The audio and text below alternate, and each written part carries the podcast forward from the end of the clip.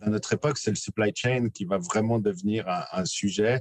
Et peut-être quand maintenant on peut choisir tout ce qu'on veut, comme on veut, du moment qu'on peut le payer. Euh, il va peut-être falloir réfléchir quand on fait de la bière, peut-être à qu'est-ce qu'on a disponible et ce qu'on peut faire avec. Retourner le paradigme et puis se dire bon, j'ai ça, qu'est-ce que je peux en faire? L'effet magasin de bonbons, euh, on, on, fait ce qu'on veut, on a 12 000 houblons. On est peut-être en train de vivre un pic là-dedans mais ça, ça devrait aussi stimuler l'imagination. Mais ce qu'il faut peut-être aussi garder en, tête, c'est que nous, on parle de problèmes d'orge et de choses comme ça. Mais quand on a ces problèmes d'orge, ça veut dire qu'on a des problèmes de blé et c'est aussi des problèmes d'approvisionnement pour la nourriture au niveau mondial. Et c'est peut-être aussi, euh, remettant les choses en perspective, nos petits problèmes de l'industrie brassicole sont euh, peut-être les famines des autres. Salut les druides, salut les druidesses, vous écoutez Super Potion, le podcast consacré aux tendances marketing et communication dans le secteur de la boisson. Je suis Ludovic, brand strategist chez Studio Black Sounds et également co-host dans l'émission The Bottlefield Show. Mon travail consiste à apporter de la clarté aux entrepreneurs et marques de boissons et les aider à se différencier par la stratégie et le design. Pour plus d'informations sur mes offres et services, merci de consulter superpotion.fr pour les startups et blacksounddesigns.com pour les marques plus traditionnelles et bien établies. Sans plus tarder, voici Super Potion, un élixir d'innovation pour sublimer toutes vos boissons. C'est parti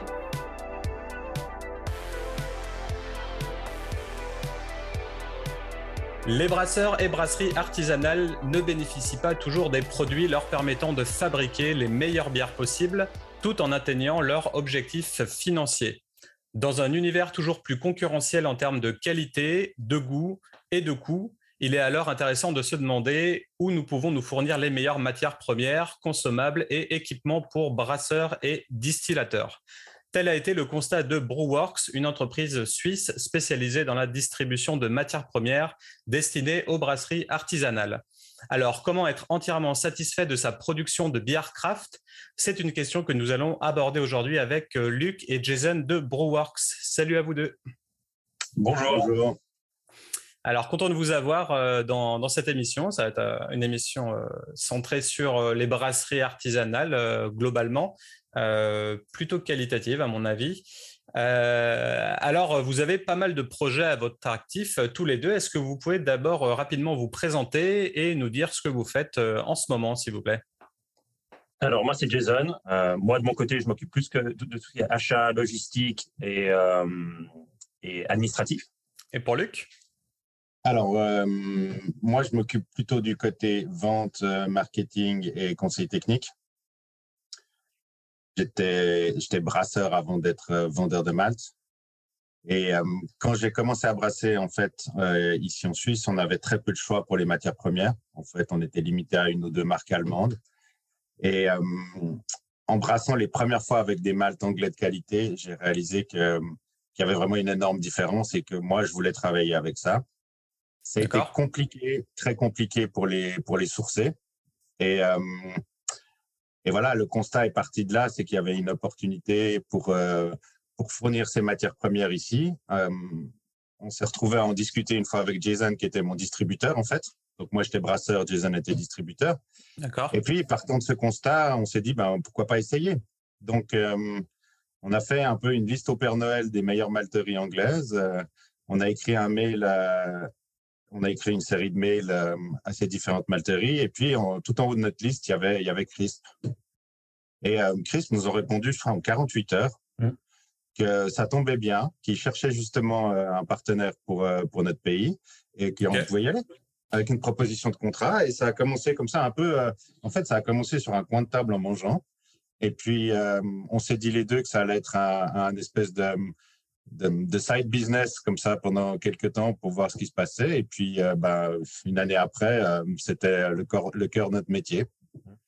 Et puis là, on a une croissance régulière et puis, euh, et puis on arrive en France avec déjà des, des, très bons feedbacks. Ah, c'est cool. Alors toi, tu, étais, euh, tu as créé ta brasserie qui s'appelait Cayons Brewery, c'est bien ça? J'ai retrouvé un t-shirt, on peut voir, mais ah, commence à être un peu usé, mais bon, voilà, c'est ce qui restait. ouais, j'ai créé ma brasserie, moi, c'était en 2016, ça fait erreur. D'accord. Euh, c'était encore... Euh, la période était quand même bien différente de maintenant. on pouvait plus facilement se différencier, disons. J'étais aussi un des premiers ici en Suisse à faire des, des barrel age et puis me concentrer sur des styles craft modernes américains. Donc ça m'a assez facilement fait une, bonne réputation sur le marché.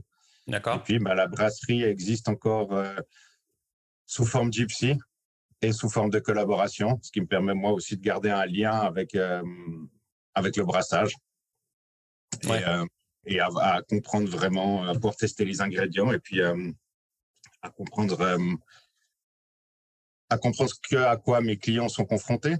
Euh, ouais, c'est une bonne idée, ça, carrément. Ça, ça, semble même indispensable. Et d'ailleurs, sur le site de Brewworks, euh, vous mentionnez nos engagements de choix, prix et conseils euh, découlent de notre propre expérience de brasseur, d'où notre philosophie by Brewers for Brewers.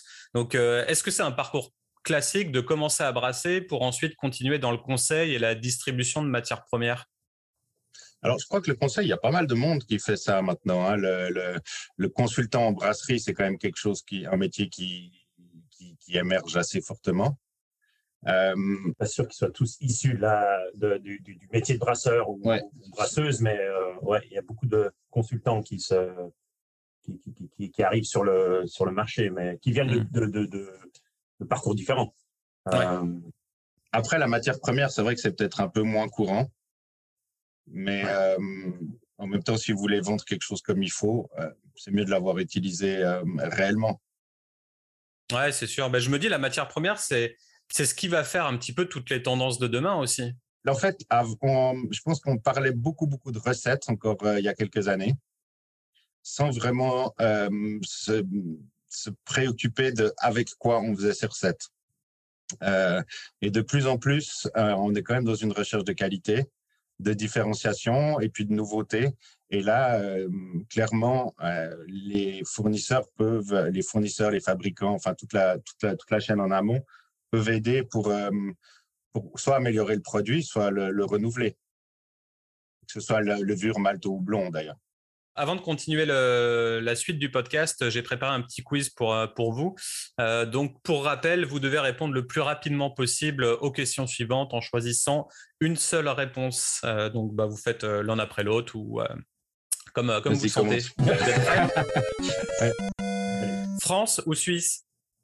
Ah, Suisse. Suisse. Punk ou salsa? Punk. Punk. Brew ou work? Brew. Ah, brew.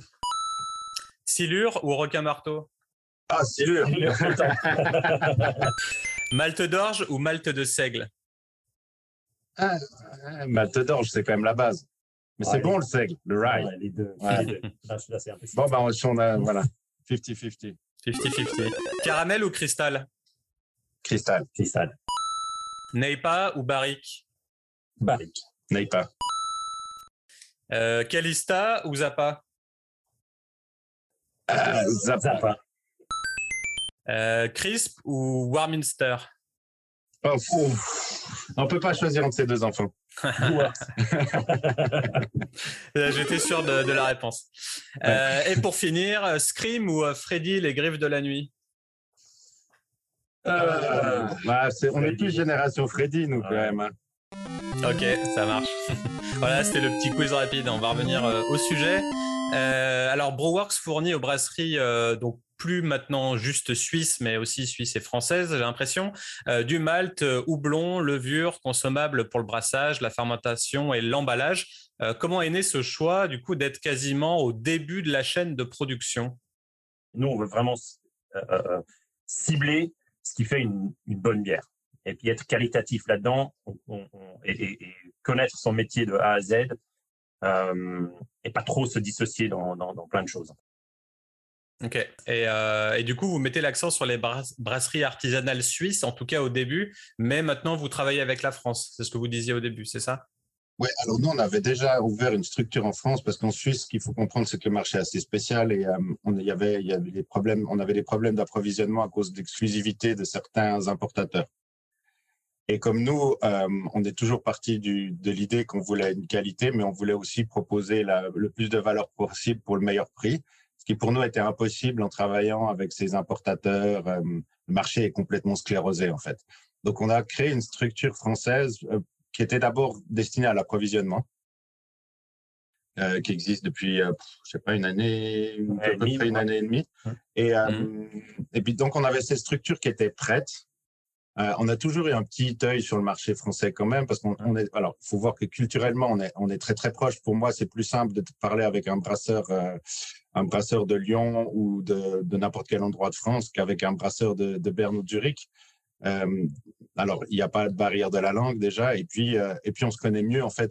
nous, les Suisses, vraiment comme sont mieux les Français, qu'on connaît nos, cousins suisses allemands.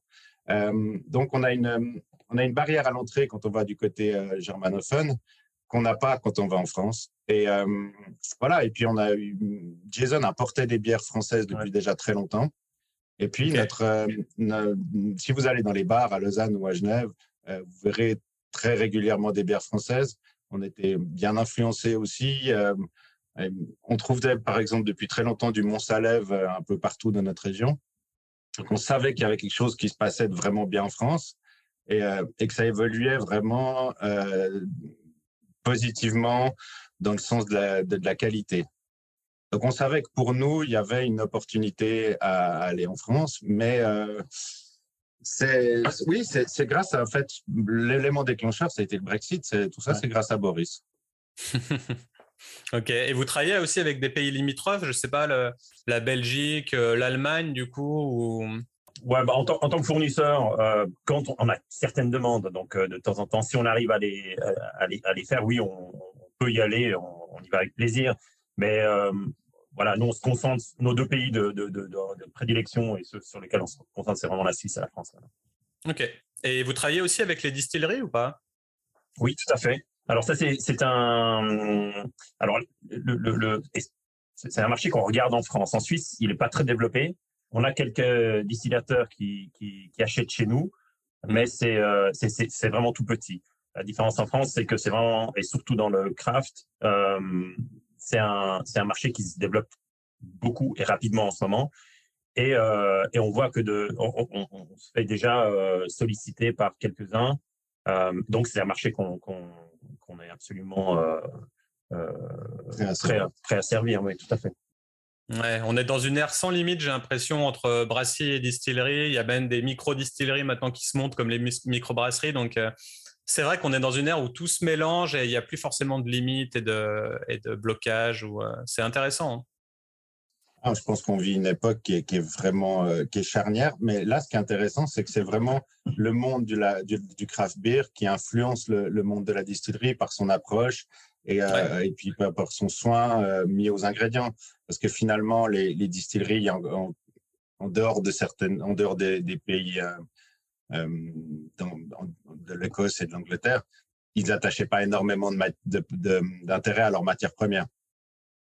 Du, du malt, du malt, du malt, c'est du malt, quoi. Et euh, ce qui était le cas pour les brasseries il y, a, il y, a, 10 ou 20 ans.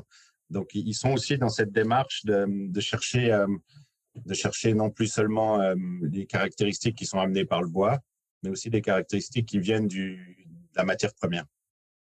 Et c'est pareil, enfin, ça influence aussi le monde du vin, j'ai l'impression, notamment par le biais de la canette, etc., qui arrive en force et, euh, et par plein d'autres raisons. Enfin, ils font maintenant des, des ou des choses qui sont liées avec le, raisin, tout ça. Enfin, je trouve que le monde brassicole, il, euh, il renverse tout sur son passage et, euh, et il donne matière à, à réfléchir chez tous les confrères, quoi, qui font des, des, des spiritueux, du vin, je, même des, des kombucha ou des choses comme ça. Euh, donc, c'est bien. Oui, tout à fait. C'est un, un, un domaine, surtout le, et surtout, bien sûr, le craft, euh, la bière artisanale, euh, a, un petit côté disrupteur euh, pour les, pour, pour d'autres, comme le vin, comme vous dites, il y a des, il y a des, il y a des caves, euh, des, des urban wineries maintenant qui, qui, qui sont plus, qui, qui, qui ont plus rien à faire, qui s'en foutent complètement de, de tout ce qui est euh, origine contrôlée et tout ça, et qui prennent des raisins d'un peu partout, des levures d'un peu partout, qui houblonnent aussi les vins maintenant. Euh, et ce qui donne des choses très intéressantes. Hmm. Alors, est-ce que vous pouvez nous rappeler euh, comment se travaille le malt et qu'est-ce qu'il apporte dans une production de bière? Alors, le malt à la base, le malt, c'est un procédé. Donc, quand on parle de malt brassicole, par défaut, on parle d'orge, mais toute céréale peut être maltée. D'accord. Euh, si on regarde techniquement, en fait, le, la différence, peut-être pour expliquer simplement la différence entre une bière et un vin, c'est que si vous prenez un vin, euh, alors en France, ça peut être que du raisin, mais un vin, ça peut être de la fraise, de la rhubarbe, ce que vous voulez. Vous avez un sucre qui est directement fermentable. Ça veut dire que c'est un sucre que les levures vont pouvoir euh, transformer en alcool directement. Si vous prenez tout ce qui est considéré comme bière, que ce soit de la bière ou euh, de différentes céréales ou même par exemple du saké, là, vous allez avoir une étape de, de, plus qui, qui consiste à transformer l'amidon en sucre qui peut être disponible pour les levures. Donc, c'est très simple. Si vous prenez de la farine et que vous la mettez dans l'eau, ça va pas devenir de l'alcool. Ça va juste pourrir. Donc, le, procédé pour transformer l'amidon en sucre, euh, il, est, il est présent dans le grain, en fait, parce que l'amidon qui est dans le grain, c'est la réserve d'énergie disponible pour la graine, pour commencer sa croissance. Donc, ce qu'on va faire, en fait, euh, le malteur, il va faire croire à ce grain qui va devenir une plante, pour qu'il commence à transformer cet amidon avec ce qu'on appelle euh, des, euh, des, enzymes. Ces enzymes, elles, commencent à être actives à partir du moment où vous mettez ce grain à l'humidité. Donc, le, malteur, il va faire ça, donc il va exposer ce grain à l'humidité. Et quand il arrive au stade de, de germination qu'il considère comme optimum pour ce type, il va l'arrêter en chauffant. C'est ça le travail du brasseur et euh, du malteur. Et en fait, le brasseur, quand il va mettre son grain dans de l'eau chaude, ce qu'on appelle le brassage, il va recommencer ce processus. Donc, sans maltage, il ne peut pas y avoir d'alcool de, de, grain. Et là, tu dis malteur et brasseur, mais quand on dit euh, qu'on est brasseur de bière, on s'occupe du maltage généralement aussi? Non, non, en général. Alors, historiquement, la, bière traditionnelle, ce que vous pouvez encore boire, par exemple, les bières de mille en Afrique ou des choses comme ça, le, processus était dans les mains d'une seule personne. Donc, le, malteur va acheter ou récupérer du grain des agriculteurs, commencer ce processus qui va vers la, vers la plante, l'arrêter, et le brasseur va le recommencer, ce qui est l'opération du brassage, en fait. Donc, cette opération, et tout ça pour, en fait, transformer Simplement, la, base, c'est de transformer de l'amidon en du sucre que les levures pourront manger. Que le brasseur ensuite extrait en le mettant dans, dans, l'eau chaude et, l'extrait le met dans le. sort le, ce, sucre, ce sucre du grain pour qu'il soit dans l'eau au, niveau, euh, au moment du brassage. Mais il y a une expérience que les gens peuvent faire chez eux qui est assez simple pour comprendre ça. Les, dans, la, dans la salive, on a ces mêmes enzymes que le grain utilise pour transformer l'amidon en sucre. Et si vous prenez un bout de pain un pain complet, un pain, un, pain blanc, ça marche mieux, et que vous le mâchez pendant un moment, vous allez vous rendre compte que ça devient sucré. D'accord. Mais il faut mâcher un bon moment. En fait, c'est cette, cette, même transformation de l'amidon en sucre qui se passe dans le, dans le procédé de, de maltage et de brassage. Ok, ah, c'est intéressant, je, je, testerai. Je mâcherai du pain jusqu'à jusqu'à plus soif. ouais. Ça me fera ma dose de bonbons comme ça. Euh, alors dernièrement, je crois que Luc, tu as posté sur LinkedIn un message concernant un nouveau malt de la marque Crisp euh, qui est nommé le Cheat Malt. Donc euh, C-H-I-T, apparemment parfait pour brasser des bières euh, hazy. Est-ce que tu peux nous en dire plus à ce sujet? Alors, le, le, cheat malt, ou aussi appelé euh, spitz malt chez les Allemands, euh, c'est en fait euh, ben voilà, ce stade de germination normalement, donc le, moment où on met le grain à, et qu'on l'expose à l'humidité et à la chaleur pour le faire germer, il va normalement durer trois ou quatre jours. Et après, on va l'arrêter euh, en, le torréfiant, enfin en le chauffant. Le cheat malt, on va le laisser que un seul jour.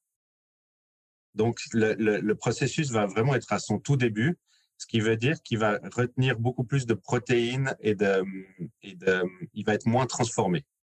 Donc, quand on va le mettre, il, va, il a en lui plus des, de matières non, non. Donc, des, des, sucres qui vont ne pas être métabolisés par les levures, qui vont vous laisser en fait des de, la, matière en bouche. Ce qu'il faut pas oublier, c'est qu'être c'est pas une fin en soi, en fait. Les gens ont un peu inversé le paradigme on, veut des bières troubles. Mais à la base, on a des bières troubles parce qu'on veut de la matière en bouche. Hmm. Parce qu'on veut, on veut de la douceur, on veut de la rondeur pour porter la, pour porter l'aromatique.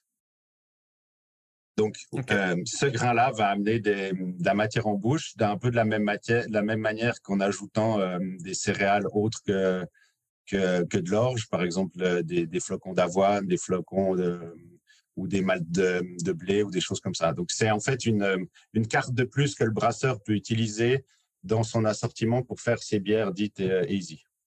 Et est-ce que ça speed le process un peu ou, ou pas du tout? Non, non, pas du tout. Non, non, non. non. non. Non, le process reste le même. Euh, en, en, général, c'est le, les, les, ce qu'on appelle les adjuncts, hein, donc les, les, céréales qui sont non maltées ou qui ne sont pas de l'orge, euh, elles vont plutôt tendance à avoir le, défaut de compliquer le processus pour le brasseur. En plus, euh, c'est pas euh, les bières easy se conservent moins bien. Hein, on le sait, elles ont tendance à, passer plus vite. C'est pour ça que certaines brasseries essayent maintenant d'avoir une, chaîne du froid. Et donc, c'est beaucoup de sacrifices pour le brasseur pour arriver à faire ces nouvelles bières type Neipa et, choses comme ça, parce que ça va un peu en fait à l'encontre du, du, du, du, bon sens. Et tout comme les levures, il y a aussi des maltes vus et revus, je suppose, des maltes plutôt tendance et des maltes moins connus qui mériteraient qu'on qu s'y attarde, non? Ah oui, alors bah, il y a des modes. Hein. Oui, ouais, beaucoup de modes. Bon, il, y a, il, y a, il y a les bases et les bases resteront pour toujours. Hein. La, la, base, on va dire la, la, la le, le malt pale ale, c'est un peu la base pour tout le monde. Après, il y a des, des, des variations. On a chez Crisp aussi un, un, un, un malt euh, dont on peut se servir pour, euh, pour une base. C'est le Clear Choice. Ils ont légèrement euh, transformé. Il y a l'extra pale qui est plus clair, qui peut essayer d'être une base, mais ces bases vont rester plus ou moins les mêmes. Après, il y a des maltes qui vont qui vont amener le côté torréfié, donc la couleur. Il y a des maltes qui vont ouais. Après, il y a les, les, qui sont d'autres céréales, l'avoine, le blé, le seigle. Et puis euh, tout ça va, on va dire, amener des, différences dans les bières. Après, on part aussi maintenant. Il y a, a, une, recherche, on va dire, dans ce que je disais tout à l'heure sur les, des, anciennes variétés euh, qui, elle, était beaucoup plus sur le, le, le goût. Euh, le malt, aujourd'hui, euh, surtout les malts, on va dire, nord-européens et américains, et américains en particulier, on, la, la, recherche vers la, le, le, rendement a été le, le, on va dire la, la, chose que tout le monde cherchait. Donc on avait presque oublié que le malt avait du goût et on cherchait juste le, le, le, le plus de, de, de, de, de rendement. De tonnes à l'hectare. De tonnes à l'hectare, exactement. Euh, pour faire euh, et puis ça c'est ça partait surtout vers les, les industriels euh, en, et puis maintenant il y a, il y a on revient aussi avec le, le fait que, que le, le, cette industrie de, la bière artisanale prend un peu le dessus euh, on, revient vers le on, se rappelle pardon euh, que le malt a du goût et qu'en fait le malt c'est presque l'ingrédient avec l'eau les deux ingrédients principaux principaux de, de, de, de, la bière euh, et donc, on revient vers des anciennes euh, variétés qui sont moins performantes, mais par contre qui vont amener euh, du goût. La plus connue, c'est le Marie Sutter. Donc Marie Sutter, qui est une qui est le plus ancien, la plus ancienne variété encore, on va dire en, en, en vente générale euh, sur le marché, euh, qui est très très d'ailleurs très populaire en, France.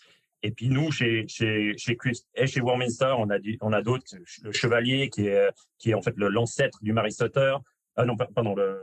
Je sais jamais lequel des deux. Ouais, ou c'est le Plumage Archer, je ne me rappelle plus. L'un un des deux qui est le. Non, je crois que c'est le Chevalier. Il y a aussi le Plumage Archer.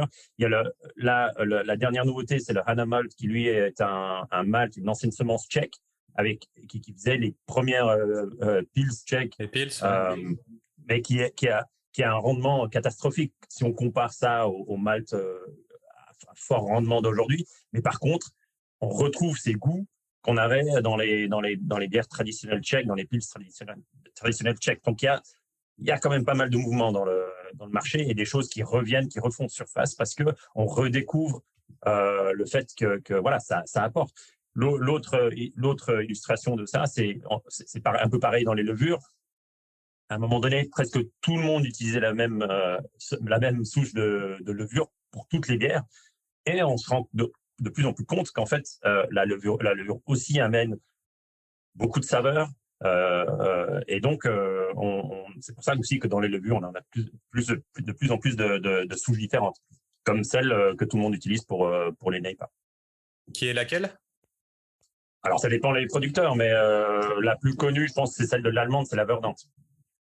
on sait que c'est la verdante. Les autres l'appellent 13-18 dans les liquides s'appelle Saturated chez WHC. Mais c'est des levures à la base, enfin, qui est la plus populaire, qui était la levure qu'on qui utilisait la brasserie Buddington euh, en Angleterre. Euh, donc, c'est des levures qui vont laisser de la matière en bouche et puis qui ont des esters anglais assez, euh, assez particuliers. De, moi, je trouve du fruit à noyer, par exemple, mmh. pêche, abricot, des choses comme ça, des petits, un petit côté marmelade. Et mmh.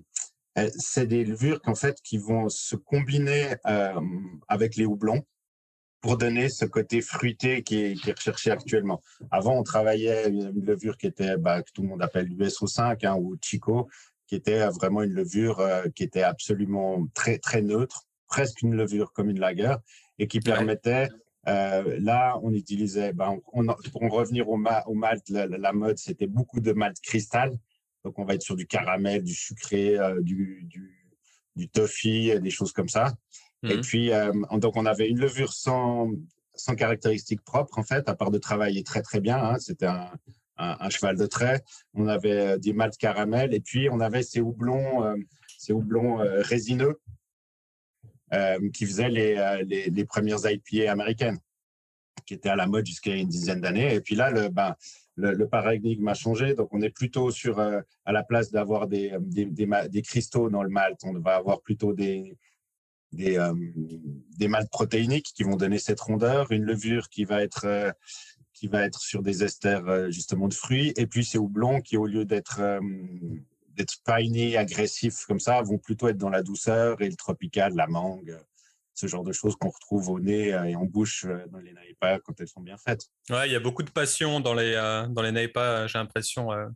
c'est un ingrédient qui revient souvent, ou en tout cas un goût, un arrière-goût qui revient souvent, il me semble. Oui, passion, mangue, goyave, enfin ce genre de choses, salade de fruits. Ouais, voilà. Et du coup, ces, ces levures, elles sont, euh, elles sont faites en labo? Est-ce que, enfin, comment ça se passe? C'est purement naturel ou c'est purement pas naturel pour le coup? Non, mais la levure, c'est ce qu'il y a de plus naturel. Hein. La levure en soi, il y en a euh, partout. Il y en a partout. C'est un, c'est un organisme monocellulaire euh, qui est assez gros en plus. Hein. On peut le voir avec un, avec un microscope tout à fait basique. Et euh, la levure, finalement, il suffit de lui donner à manger pour qu'elle se reproduise.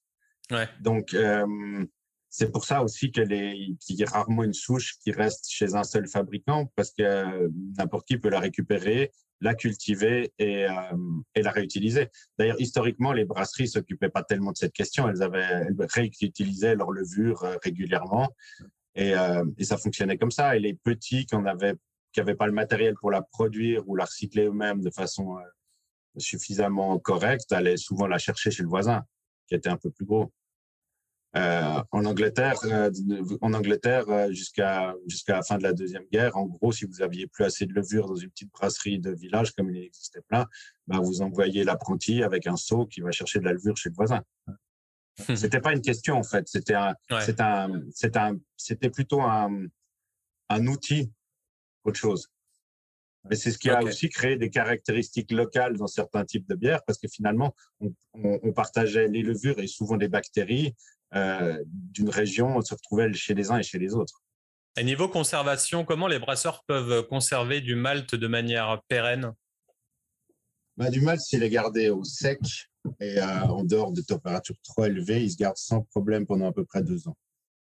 D'accord. C'est quelque chose qui est assez stable en fait le, principe justement du, du maltage, c'est de commencer cette germination, de l'arrêter pour que le produit soit stable. Finalement, si vous vouliez faire une bière, vous vouliez malter votre grain vous-même, vous n'auriez pas forcément besoin de passer par cette torréfaction ou de chauffer ce grain pour, pour l'arrêter à un moment T. Euh, c'est, le but, c'est vraiment de, de, de, de, le stabiliser. On, on est, faire, je veux pas dire de bêtises, mais on est entre 2 et 4% d'humidité. Et c'est ce taux d'humidité qui fait sa stabilité. Parce qu'en fait, le grain, tant qu'il n'a pas d'humidité, il peut, il peut pas travailler. Ok. Donc euh, oui, au sec, au sec, au sec. Euh, pour rebondir avec l'actualité, notamment la guerre en Ukraine, euh, beaucoup de gens ont, peur de la hausse des prix, de la pénurie de matières premières, etc. Qu'en est-il pour votre filière et les produits que vous fournissez? Ils ont raison d'avoir des inquiétudes. on a déjà une belle hausse de prix cette année à, cause de, principalement de la météo, hein, des, inondations, des, tempêtes et tout ça dans, le nord de l'Europe et, au Canada. Donc, on, a vu, cette, et puis aussi, bien sûr, l'augmentation des prix de l'énergie. Donc, cette, année, tous les, tous les producteurs et distributeurs ont tous eu obligation de, de, faire une, hausse de prix qui était quand même conséquente et qui a fait, qui a, pas plaisante. Euh, et effectivement, la, guerre en Ukraine euh, fait craindre encore une, euh, augmentation l'année prochaine parce que, euh, ouais, parce qu'il y a quand même pour, la, pour une grande partie du monde, l'Ukraine et la Russie sont les, sont les, les fournisseurs, quoi, les producteurs principaux de, du blé et d'orge. Et, euh, et, je dis blé parce que le cours de l'orge est fixé au cours du, du blé. D'accord. Et donc, euh, non seulement il y aura, il y aura, il y aura pénurie, mais euh, voilà, c'est, euh, ouais, le, le, prix de l'orge va, va, monter avec, avec ce prix de blé. il est déjà monté, d'ailleurs. Oui, il est, il est déjà monté. Il est déjà en train de monter. Euh. Ouais. Nous, heureusement, nos prix. Bon, le, le, faut savoir que la plupart du temps, il y a, il y a une exception comme l'année dernière où, où, euh, où la, la, consommation, quoi, le, voilà, la consommation de, de, de, Malte a été plus forte que prévu. Et donc, euh, nos producteurs ont commencé à utiliser l'orge de, pour cette année, l'année dernière. Donc, eux, vers la fin de l'année, ils étaient déjà sur, une, sur des grains qui étaient plus chers. Mais nous, on fait euh, le, le, le, blé, quoi, pardon, le malt qui vendu cette année est fait avec la production de l'année dernière. Donc, nos, nos, la, la, la, grande partie de notre euh, notre euh, notre malt est, est, est, là, est prêt et sécurisé.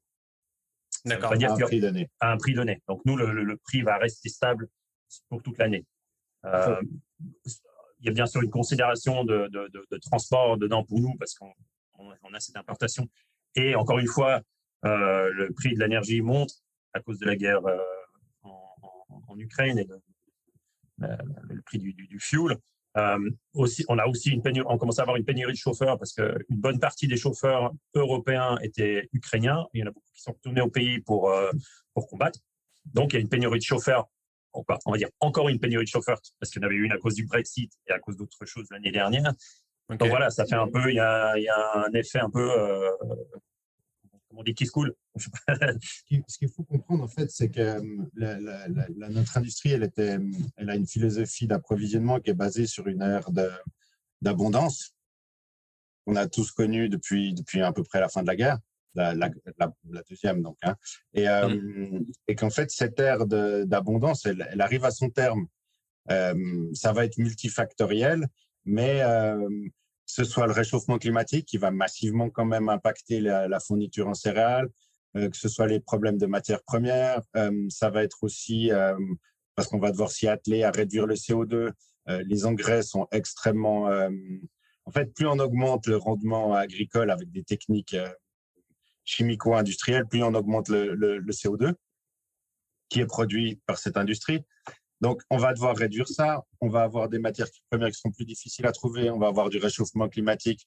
En même temps, on a des, des, des pays qui n'étaient pas de tradition brassicole qui se mettent à, à faire énormément de bière. Euh, ce qu'il faut voir, c'est que le plus grand pays pour la bière, c'est la Chine maintenant. Euh, et okay. tout, ces, tous ces pays sont en concurrence pour acheter du grain. Et euh, on va retrouver ça aussi dans les houblons, parce que, ben, euh, par exemple, euh, aux États-Unis, il y a de la sécheresse, et puis le houblon, de, les fameux houblons d'Yakima, ils sont, ils sont, comment dire, ils sont, à, à, le terme, c'est pas arrosé, mais arrosé. Voilà, ils doivent, ils doivent arroser leur houblon, par exemple. Donc, s'il y a de la sécheresse, on, va vers des problèmes. le, je pense que le, le, le, le poste qui, qui va gagner en en importance euh, dans la brasserie euh, dans notre époque, c'est le supply chain qui va vraiment devenir un, sujet. Et peut-être qu'on maintenant on peut choisir tout ce qu'on veut, comme on veut, du moment qu'on peut le payer. Euh, il va peut-être falloir réfléchir quand on fait de la bière, peut-être à qu'est-ce qu'on a disponible et ce qu'on peut faire avec. Retourner le paradigme et puis se dire bon, j'ai ça, qu'est-ce que je peux en faire? Mm. L'effet magasin de bonbons, on, on, on fait ce qu'on veut, on a 12 000 houblons on est peut-être en train de vivre un pic là-dedans. Et puis, okay. euh, mais ça, ça devrait aussi stimuler l'imagination. Mais ce qu'il faut peut-être aussi garder en, en tête, c'est que nous, on parle de problèmes d'orge et de choses comme ça. Mais quand on a ces problèmes d'orge, ça veut dire qu'on a des problèmes de blé et c'est aussi des problèmes d'approvisionnement pour la nourriture au niveau mondial. Et c'est peut-être aussi euh, remettons les choses en perspective, nos petits problèmes de, l'industrie brassicole sont euh, peut-être les famines des autres. C'est sûr. Ça, c'est un problème plus, euh, plus grand qui nous dépasse peut-être. Et, et, du coup, en conséquence, est-ce que vous avez vu bah, des brasseurs, des brasseries vous commander pas mal de stocks Est-ce que vous allez faire des quotas par brasserie pour pas tout donner à ceux qui peuvent plus se le permettre? Enfin, Est-ce que vous avez réfléchi à ça? Alors, on a eu euh, fin de l'année dernière un, bon. Euh, les, brasseries qui pouvaient se permettre en, stocker euh, sur les prix 2021, en fin d'année dernière. ça, c'est sûr, parce que l'annonce de, la hausse des prix a été, a été faite septembre-octobre, donc tout le monde savait que ça allait monter. Et donc, il y en a deux ou trois qui, qui qui sont dit, ben, on va mettre de côté et puis on va, on va prendre un ou deux camions pleins Mmh. Euh, et les stocker, encore une fois, il faut les stocker. Hein, c'est pas c'est pas petit, c'est une tonne de mal par palette. Euh, un camion, c'est une tonne de palette, donc c'est il faut, faut, faut, avoir le, la, surface pour, pour, stocker. Et la trésorerie. Et la trésorerie. Mais euh, oui, après nous aussi, on est, on, est, on a, comment dire, on a, on est, on a, on a en début d'année, on est, on a, il y a tant de, de, de, de, de malt qui nous est destiné chez, nos, chez nos producteurs ils ont un peu de marge euh, d'augmentation, mais voilà, euh, c'est un produit qui, qui, est pas. eux, ils ont, ils ont leur mal pour, pour, l'année. Ils ont des solutions pour aller un peu plus si besoin, mais on, est quand même bloqué. Nous, on sait à peu près à combien on a droit. D'accord. donc, je pense pas que ce soit une question de choisir une brasserie au lieu d'une autre. c'est plutôt premier venu, premier servi, je pense qu'il faut comprendre, c'est pour avoir un produit vraiment qualitatif, ça commence au champ. Même avant, ça commence à la semence. Oui. Mais ce que je veux dire, c'est que le travail de l'agriculture, on peut, il n'y a pas de bon malt sans bonne orge. Euh, si vous prenez les maltiers industriels, euh, et une grande partie du malt, par exemple, français, hein, qui, est, le plus gros exportateur en Europe, la France de, de, produits maltais, euh, on parle d'une commodity dans leur langage. C'est-à-dire qu'ils achètent des, euh, des, centaines, des milliers de tonnes sur un marché euh, à, à, terre et puis qui se font livrer euh, sans vraiment d'intérêt pour la, la provenance. c'est un peu, un, peu, comme les, le, le, le, baril d'huile. Ça, ça, se négocie de la même, de la même manière pour les comptes. D'accord. Ok. C'est pas donc c'est la philosophie qu'ont les, les, les bonnes malteries, c'est d'abord de sélectionner la matière première avec laquelle ils travaillent, ce qui leur donne moins de, de, liberté pour, euh, pour acheter sur le marché. Au-delà de la matière première indispensable pour fabriquer de la bière, vous vendez également des produits de nettoyage et de désinfection. C'est quelque chose dont se soucient peu les consommateurs généralement, mais ça peut soulever énormément de problèmes durant la production. Euh, quels sont les risques pour les brasseurs? Est-ce que les contaminations sont, sont fréquentes? Et comment est-ce qu'on peut les, les éviter? Alors, le principal travail du brasseur, c'est de nettoyer et de désinfecter. Hein. Euh, moi, mon titre, euh, c'était, euh, quand j'avais ma brasserie, mon titre, c'était Head Cleaner. bon, j'étais tout seul, donc euh, je le titre que je voulais. Mais, mais c'est vraiment une chose mais déjà qu'on apprend quand on est, quand si on est homebrewer, les homebrewers le savent. Le, le, danger, c'est la contamination. Et on peut tout à fait faire absolument tout juste la meilleure recette, le meilleur process. Il suffit d'une contamination pour que la bière soit imbuvable. Donc, c'est vraiment pas du tout le, le, le topic le plus sexy du monde brassicole mais c'est c'est vraiment, euh, c'est vraiment quelque chose qui doit être fait euh, dans les règles de l'art. Après, nous, c'est plus, c'est presque un service qu'on rend à nos clients, les produits de nettoyage. Sincèrement, euh, en France, on va pas le faire. Nettoyage hygiène, ça nous intéresse pas. C'est le marché est très très bien couvert par des spécialistes qui font ça très très bien. En Suisse, on a, on est un petit peu plus one-stop shopping. Et puis, on a un partenaire qui, qui livrent ce type de produits. Nous, on fait la, en fait, on fait la vente et la technique pour ces produits, mais on les, on les distribue pas physiquement. Ouais. Il faut savoir aussi qu'il que y en a beaucoup euh, qui ont besoin d'une euh, d'une distribution, euh, on va dire, euh, protégée, pour tout ce qui est acide et choses comme ça. On peut pas livrer ça avec la poste. Donc, c'est, hmm. ça rajoute une complexité à, à, la, à la chaîne logistique. OK. Et là, quand on parle de contamination, euh, ça vous est déjà arrivé de boire des, des bières contaminées? Enfin, Qu'est-ce que ça fait? Quel goût ça a? Comment on s'en rend compte? Alors, une des, une, des, une des, premières choses, quand vous, si vous ouvrez une bouteille de bière et qu'elle se vide toute seule de mousse, mmh. En général, ça va être une contamination, par exemple. Après, euh, ça va donner ce qu'on appelle des faux goûts. Euh, les faux goûts, ils viennent majoritairement soit d'une contamination, soit d'un problème dans la fermentation. La plupart, disons. Euh, donc, euh, si ça sent quelque chose que vous avez vraiment pas envie de sentir, euh, par exemple du vomi, Ouais. voilà, ou si vous trouvez des odeurs de choux ou de carton ou des choses comme ça, de papier mouillé, là vous êtes, vous avez probablement des chances que vous soyez, soyez face à une contamination. Moi, j'ai bu une bière il y, a, il y a deux semaines j'ai un peu halluciné. Je me suis dit, what the fuck. J'ai ouvert le truc. Déjà, la, la bière s'appelait Urine dessus. Je sais pas si je sais pas si vous l'avez vu celle-là passer. Mais... J'ai pas goûté, non. Ouais, c'était, enfin, voilà, j'ai demandé un cavi, j'ai euh, reçu des bières et dedans il y a une bière où c'était marqué euh, urine un peu en 3D et tout. Et bah du coup, bah vu que je l'ai payé cher, je l'ai ouverte et je l'ai bu un peu. mais à l'odeur, ça sentait la pisse. Et au goût, ça ressemblait à de la pisse. J'ai halluciné. Je me suis dit, oh, là, on, on, se fout de ma gueule. C'est une bière craft qui coûte 6 euh, euros, mais il faut, faut peut-être pas déconner. quoi. Et, euh, et est-ce que ça, c'est. Euh, est-ce qu'ils ont joué sur un, un, un truc de contamination? Est-ce que c'est très spécifique? C'est pas, c'est pas, un, l'urine n'est pas un faux goût, faux goût pardon, euh, on va dire euh, répertorié. là, okay. je, moi, le, ils ont peut-être joué avec un houblon qui, qui ouais, un, qui, qui, qui, rappelle un petit peu ça, ou, ou une plante. Hein, ils ont pu peut-être rajouter quelque chose, une plante qui est un peu, euh, qui, qui, a ce petit, parce qu'il y en a certaines quand on se balade dans les champs, de temps en temps, on a ce petit, euh, ce petit, ces petites odeurs d'urine qui sort de, de, de, de, de des asperges peut-être. Ouais, des asperges. oui, ouais.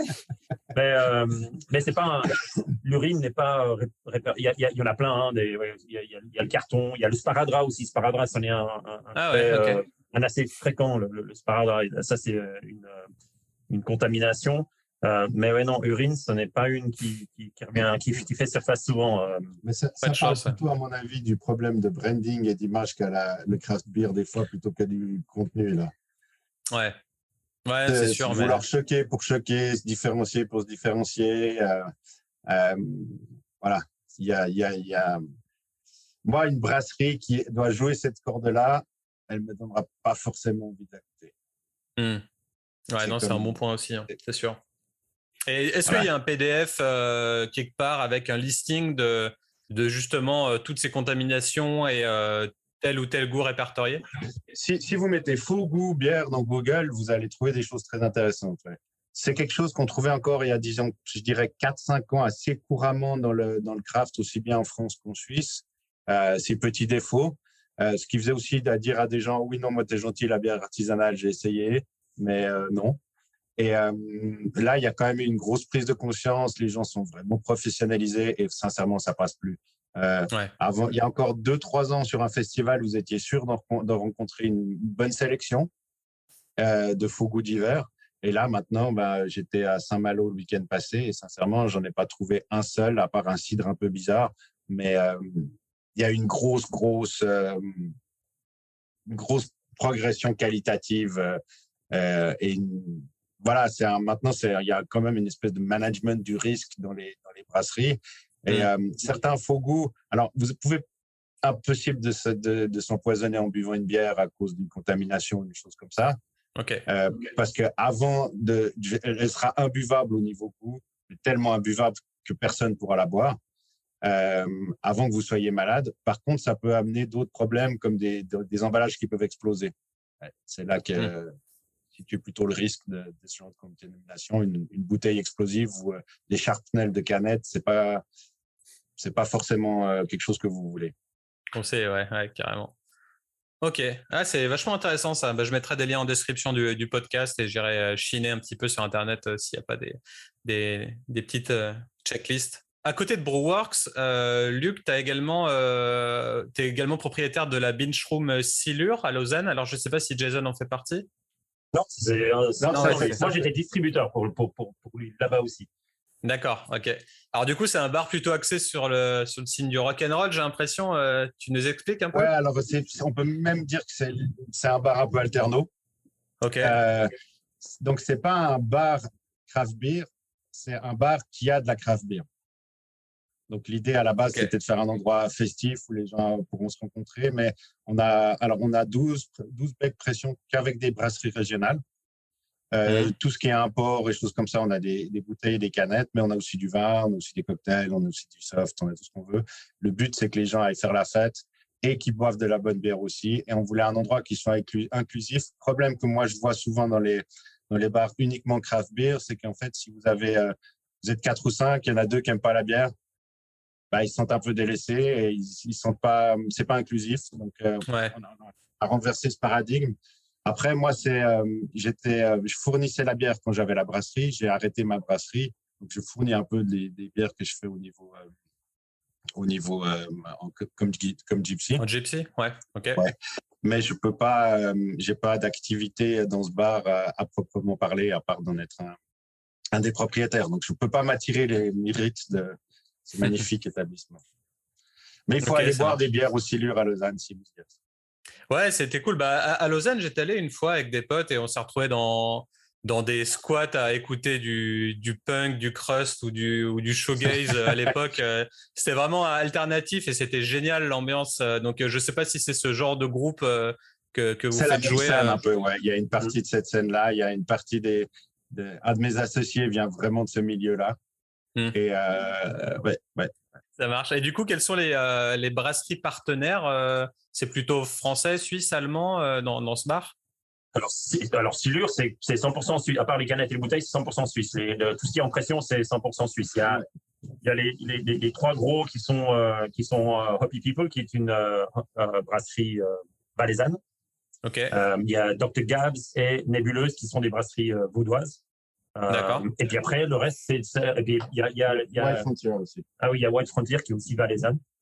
Et puis après, il y a un tournus. Euh, après, il y a un tournus euh, de d'autres brasseries régionales et de temps en temps suisse, un peu, de, de, un peu plus en Suisse. Ah, pas oublier les fleurs du Malte quand même. Respect pour Fifon, le plus ancien brasseur de la ville. C'est vrai. Qui a mmh. aussi un, un, un, bec à, à, demeure dans notre bar.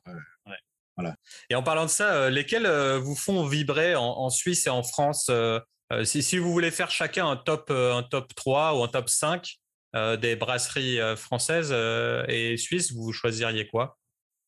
Alors, en, en Suisse, pour moi, je pense que les, les, le, top, ça va être, ça va être Drunk Beard. C'est une brasserie vaudoise. Un gars tout seul qui fait ça vraiment, vraiment bien. C'est un nouveau. Euh, relativement nouveau, ça fait quoi deux ans qu'il brasse sérieusement. Euh, et lui, c'est le top au niveau houblon et, et, et, et donc les les, DDH, les DIPA et tout ça, ça c'est lui, c'est vraiment son, son, son truc et il les fait très très bien.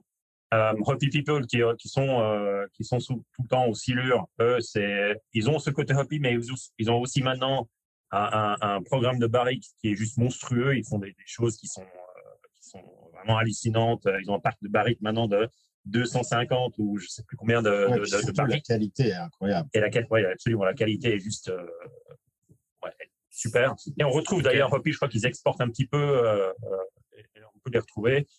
Euh, et puis après, ma, ma, troisième préférée, c'est c'est une des meilleures côtés en Suisse, c'est à tue-tête. Euh, donc lui, c'est un, c'est un one-man band et tout est, c'est, toutes ces bières, c'est, c'est euh, fait en, en, en, barrique ou en foudre ou euh, ce genre de truc. C'est que de l'acidulé basé sur du fruit ou, ou, pas. Euh, mais voilà, lui, c'est vraiment le spécialiste de tout ce qui est fermentation spontanée. Et puis, lui, il est spécialiste et il fait brasser à façon. Enfin, il est juste tout seul. et il gère... Alors lui, alors lui, le mou est fait par une brasserie, et puis après, lui, il se contente de, de, mettre tout ça en, barrique et de blender. D'accord. Ok. Et lui, par contre, il est connu à tue-tête, il est assez connu, un peu, il est pas mal connu en France et dans les pays limitrophes aussi. Et euh, puis, un peu plus loin maintenant, il va, il va loin. Il va loin. Mais euh, c'est, c'est, c'est, je pense qu'il est toujours, hein, c'est, c'est la première brasserie en Suisse.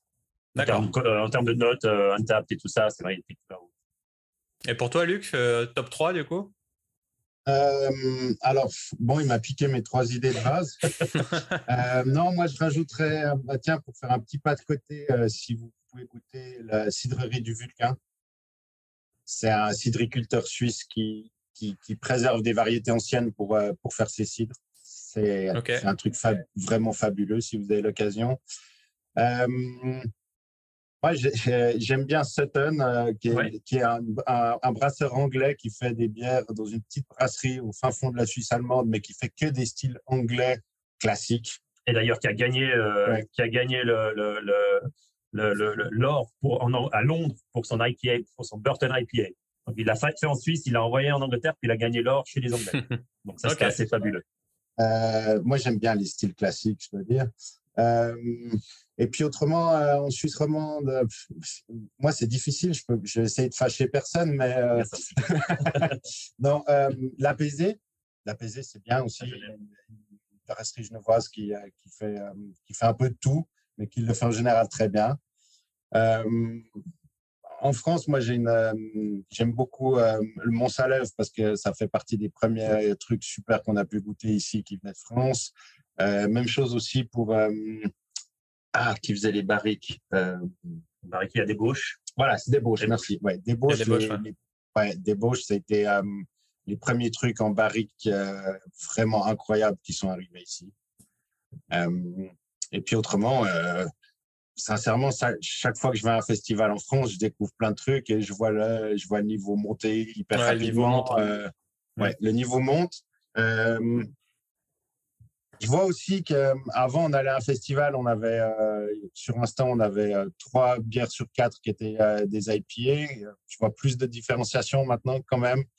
Et, et puis, bon, moi, je suis pas d'accord pour dire que toutes les NAIPA ont le même goût. Je trouve que toutes les NAIPA ne se valent pas de loin. Ouais, ça c'est sûr. Et parce que finalement, c'est un style où l'équilibre est très difficile à trouver.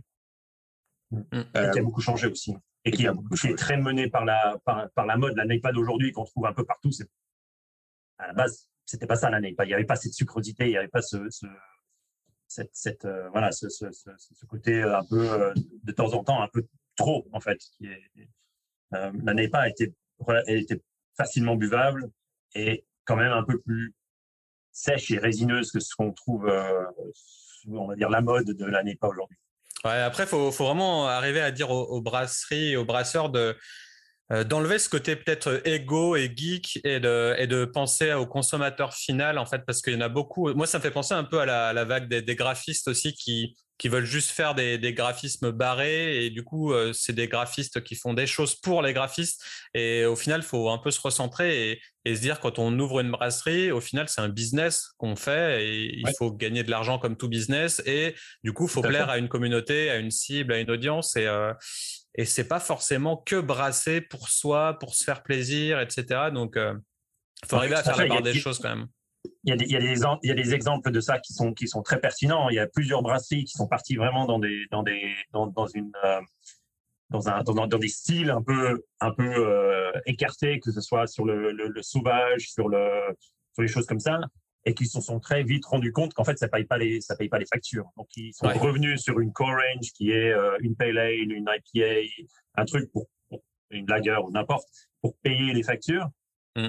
Et puis après, qui vont, s'amuser euh, avec leur, euh, les, bières sauvages ou les barriques ou les choses comme ça, parce que c'est pas ça qui va payer, payer les factures. Il faut avoir des, des.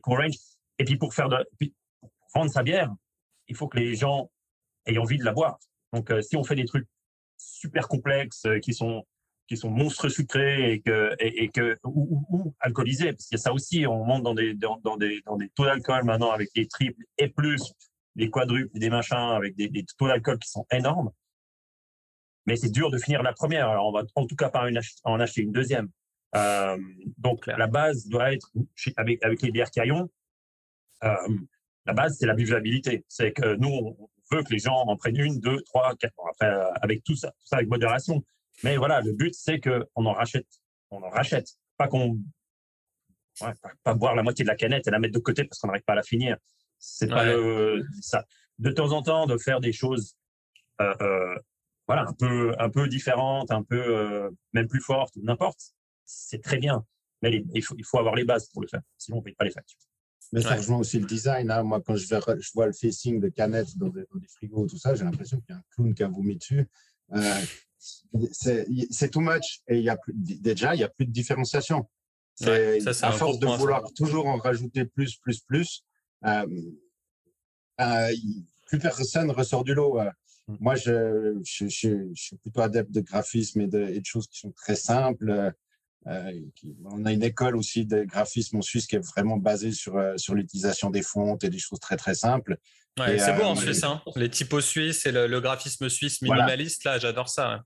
Ouais, et ben moi, si je vois une canette qui, qui respecte ce genre de, de charte visuelle, elle, elle, me fera envie. Et déjà, un, parce qu'elle va se détacher. Tu dois aimer les tool beer, non? Les, designs de, de, la brasserie Tool, ça te dit quelque chose? Tool, oui, oui, oui, ça me dit quelque chose, ouais.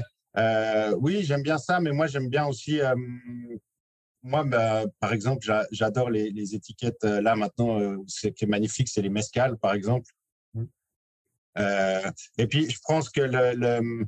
ah, voilà. Ah, les brasseurs, ils se regardent trop entre eux, souvent, mmh. alors qu'ils devraient regarder autour d'eux. Euh, que ce soit au niveau du graphisme ou du goût. C'est comme un musicien qui écouterait que le style de musique qu'il joue. Je pense que quand vous parlez, vous écoutez les, interviews de, vraiment grands musiciens, les types écoutent euh, de tout. Et euh, les brasseurs, ils devraient goûter de tout. Parce que votre inspiration, elle peut venir de ce que vous mangez, elle peut venir du vin, elle peut venir du spiritueux, elle peut venir d'un vieil apéritif un peu ringard que vous allez décoter dans, une épicerie quelque part. Euh, et euh, faut ouvrir son esprit et puis pas essayer de, faire comme une autre brasserie, mais plutôt de, de regarder ce qui se fait euh, en dehors de votre business. Ouais, c'est sûr.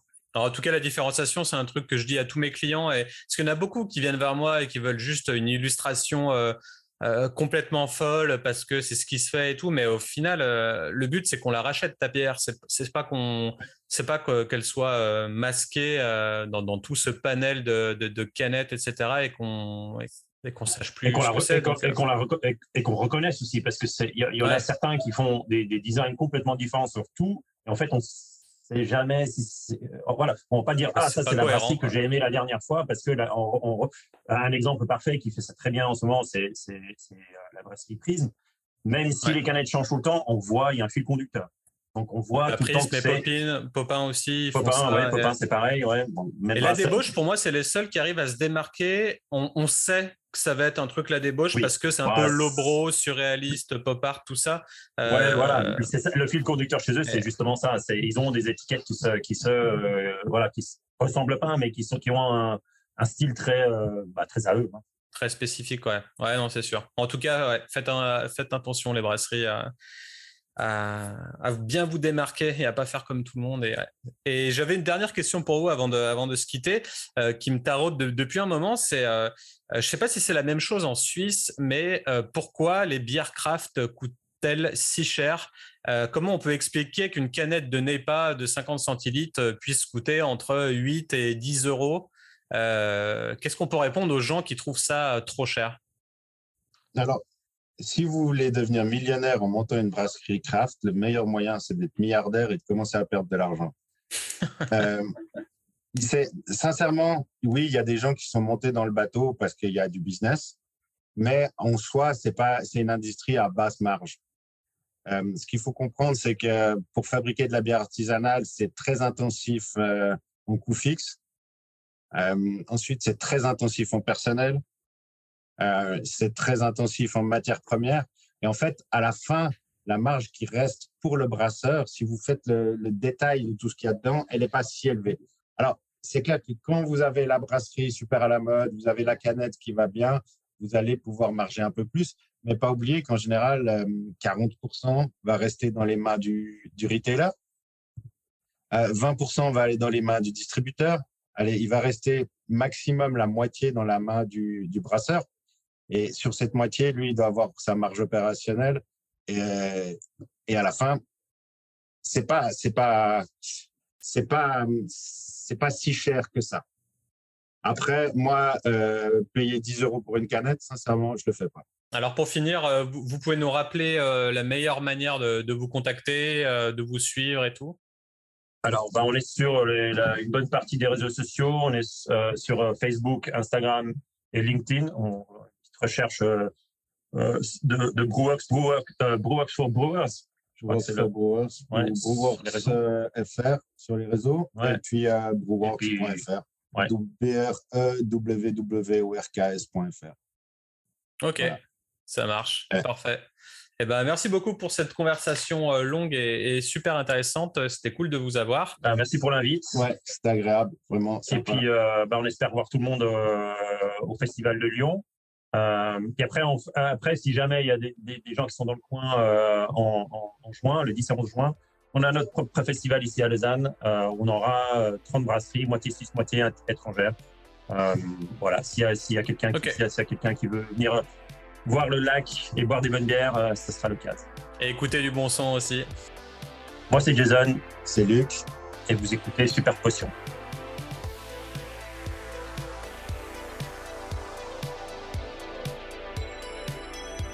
Merci aux super guests du jour et à vous, chers auditeurs et auditrices, pour nous avoir suivis tout au long de cette émission, conçue, produite et réalisée par Studio Blackthorns. Pour plus d'articles et de conseils sur le secteur, ça se passe sur le blog de mon studio, accessible à l'adresse blackthornsdesign.com/blog. Si vous avez apprécié le thème du jour, n'hésitez pas à le partager sur Facebook et LinkedIn, vous abonner sur Spotify ou encore laisser un commentaire et des étoiles sur Apple Podcast. C'était Ludovic à l'antenne, à la prochaine, ciao ciao